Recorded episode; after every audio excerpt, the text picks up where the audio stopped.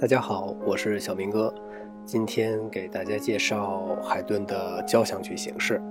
海顿许多最早的交响曲都采用来自意大利歌剧序曲的古典主义早期的三乐章形式。它们典型的结构呢为一个快板、一个平行小调或下属小调的行板、一个小步舞曲或者八三拍或者八六拍子的快速及格舞曲的乐章，例如他的交响曲第九号和第十九号。早期的其他交响乐呢，像是第二十一号和第第二十二号的第四乐章，都在同一个调上，通常是行板、快板、小步舞曲和急板，使人联想起教堂奏鸣曲慢快慢快的这个顺序。在创作这些早期交响曲之后呢，海顿很快就采用了标准的古典主义时期的四乐章结构。第一个呢是快板，第二是适中的行板，第三是小步舞曲和三声中部，最后呢是一个快板。作于一七六二年或更早时期的第三交响曲呢，就使用了这种顺序。典型的第一乐章，嗯，快板是稳定的和不稳定的乐段轮流替换。稳定的乐段呢，并非没有张力，而是它们的调性和它们的节奏与旋律的轮廓始终不变。这些段落呢。主部、副部和结束部素材的陈述通常是对称的乐句，大多数是四小节的均衡的乐句，由终止式清楚地加以界定。至少在早期的交响曲中就是这样的。乐思通过弦乐组曲和管乐组结合表达出来，期间被一些乐队全奏所间隔。在城市部中，不稳定的经过句主要是过渡句，往往是全奏会以全奏告终。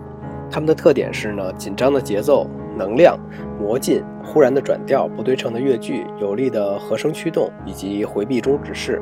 当然了，展开部是最不稳定的，它不像过渡句，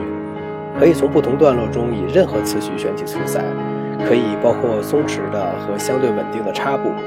虽然在线部调性上是稳定的，海顿还是使用过过渡段，有意的偏离，增加了对熟悉的主题段落与其达到的悬念。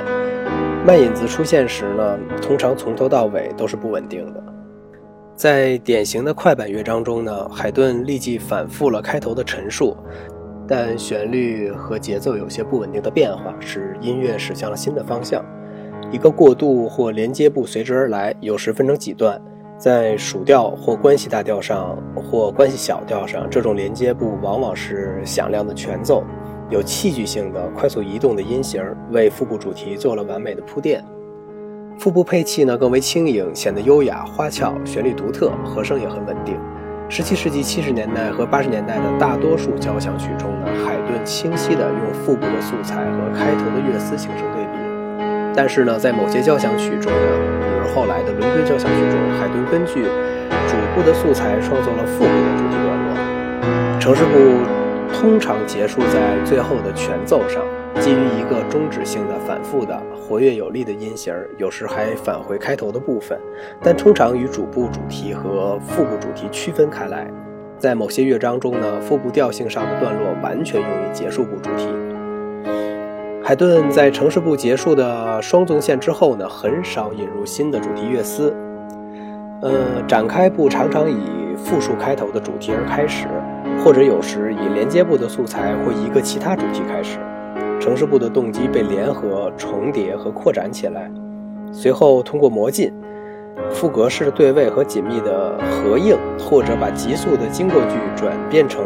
音型，主题的突然转变、偏离和休止都是海顿独有的特点。在他的创作生涯中呢，海顿增加了展开部的长度和分量，直到他同其他两部分取得平等为止。我们通常都是期待着在线部的到来，